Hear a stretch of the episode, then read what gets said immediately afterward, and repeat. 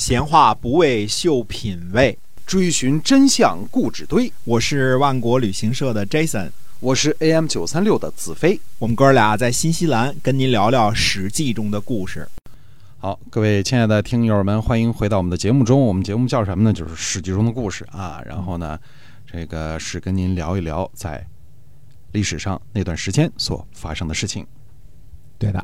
前一段时间呢，一直在讲的是鲁文公的这个时期的故事，因为我们说过，这个《左传》的纪年呢是以鲁国的历史为这个纪年的，所以都是鲁国一个个国君的记下来的。嗯嗯，我们说一段这个什么故事呢？还是跟这个东夷西戎、南蛮北狄的这个敌人当中的故事。鲁文公十一年呢，也就是公元前的六百一十六年，长狄中的一支呢叫搜蛮。这个搜蛮呢侵伐齐国，紧接着呢又侵犯鲁国。鲁文公呢占卜，让谁呢？让叔孙得臣追击最为吉利。于是呢，叔孙得臣呢为将，这个叔夏呢做御手，呃，绵房生呢做车右，傅中生呢四乘出击。所谓的四乘啊，兵车上仨人，对吧？嗯，第四个人上车叫四乘。多加一个帮手。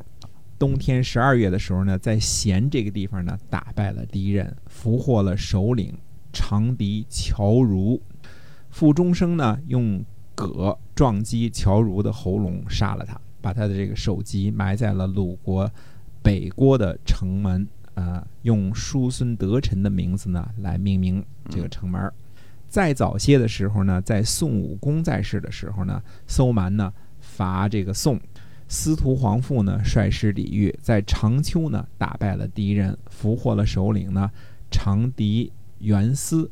宋武公呢就把这个城门啊赏赐给了这个御手，叫耳班。这个耳就是一个而且的耳加三个三三三撇儿，这个耳啊，嗯，把城门赏赐给了耳班呢，让他享有这个城门的这个税收，命名这个门呢就叫耳门。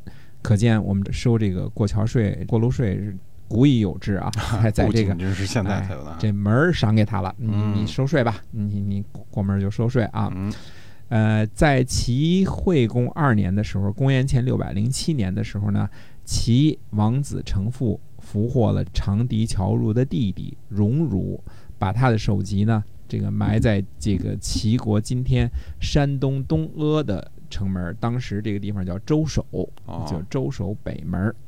魏国人呢，俘获了这个长笛乔如的呃另外一个弟弟，叫简如。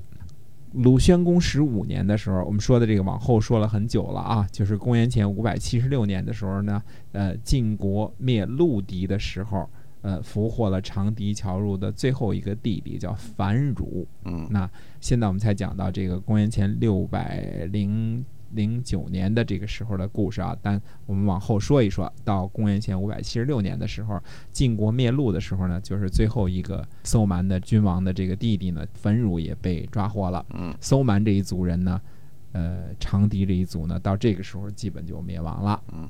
所以这是长笛当中的很大的一支部族。你看他能打谁呀？能打魏国，能打齐国，能打鲁国，能打宋国，能打晋国，呃，非常的厉害啊！长笛这一族，哎，逮谁打谁，很强悍的一族。但是呢，最后这个，呃，这个整天好战嘛，那早晚是灭亡的戏啊。所以这个时候，敌人这个长笛这一族搜蛮就完蛋了。这已经到公元前五百七十六年的时候了，所以我们还回到这个公元前六百多年的时候，说公元前六百一十五年的时候呢，成国的国君卒了。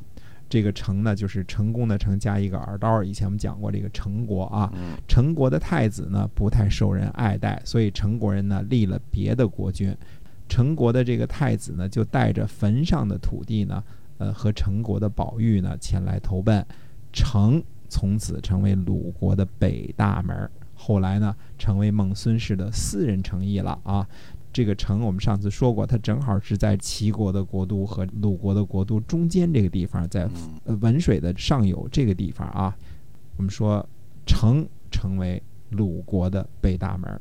公元前六百一十三年呢，这个鲁文公和宋、魏、陈、郑、许、曹的国君呢，在新城会盟。跟新赵盾嗯会盟，这称作新城之盟。新城呢，在今天的河南商丘的西南。这一年，周庆王崩，周匡王继位。呃，公元前六百一十三年呢，齐国的公子商人呢，杀了昭公的儿子舍，商人呢成为齐夷公。我们说的这几个啊，包括下一个，都是齐桓公的儿子嗯，而且他们的这个做事的方法呢，都是基本上相同。前一个国君夺了位子，要传给自己的儿子，然后叔叔出来把儿子给杀了。哎，哎，就是呃，齐桓公的儿子也多，这个层次也分明啊，所以呃，这就成了齐国的一个魔咒了。就是这几个儿子，就是五个儿子分别继承为国君。现在呢嗯是商人成为齐夷公，那么鲁国的这个东门相仲呢，就派使者呢，就这个呃报告给周匡王，呃，报告他什么呢？说能不能让昭姬返回鲁国。昭姬看来是齐昭公的老婆，呃，是鲁国的公主，对吧？啊、那么，呃，说什么呢？说杀了他的儿子，留着母亲，这是什么道理呢？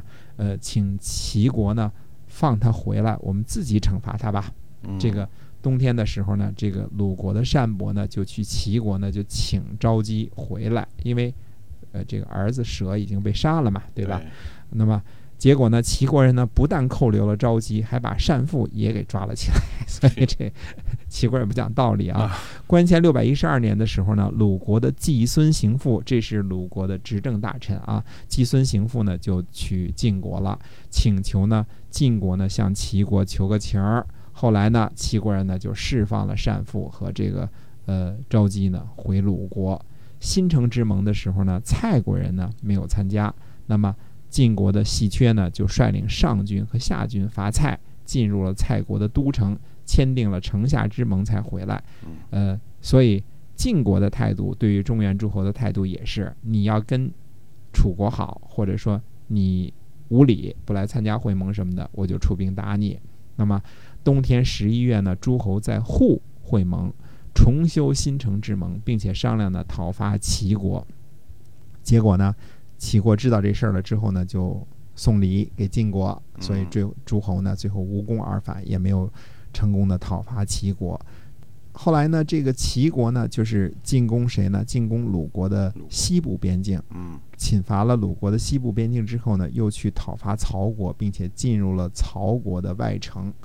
鲁国的季孙行父呢，就到齐国呢，就会见齐懿公，但是齐懿公呢就不愿意跟季孙行父呢盟誓，说等着你们国君来盟誓。这年夏天的五月呢，呃，鲁文公呢生病了，他都不能上朝了，班儿都上不了了，他就让东门相仲呢去结盟啊，就给齐懿公呢送了贿赂，就说我们这国君实在是病了，嗯，不能上班了，所以这个不能来盟誓。嗯这样的话呢，这个东门相仲呢才跟这个齐懿公呢就是结了盟。那么结果呢，齐国人呢又去侵犯鲁国的北部边界，东门相仲呢又请求盟誓。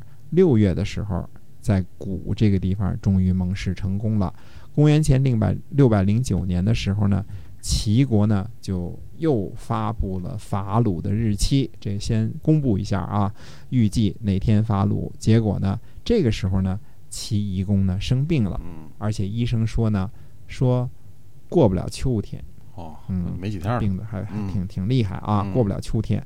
那么鲁文公呢就说，他说，哎呀，最好是这个。等不到这个讨伐鲁国的时候，齐国国君就就足了，最好了，了对吧？啊就就就反正过不了秋天嘛，没错，哎，然后呢，这个鲁国呢就占卜了一下，这事儿真假得得得占卜占卜看看啊。嗯，这个占卜却说呢，他说齐夷公呢等不到伐鲁的日期呢，不是因为生病，但是国君您也看不到。哎，这卦都算的这个神神乎乎的啊，嗯到底这个准还是不准呢？是医生说的准呢，还是算卦的说的准呢？说鲁国的国君看不到，到底是什么意思呢？哎那，么下回跟大家接着说。好，我们今天啊，这个史记中的故事呢，就先跟您聊到这儿啊。预知后事如何，哎，那么且听下回分解。我们下期再会。再会。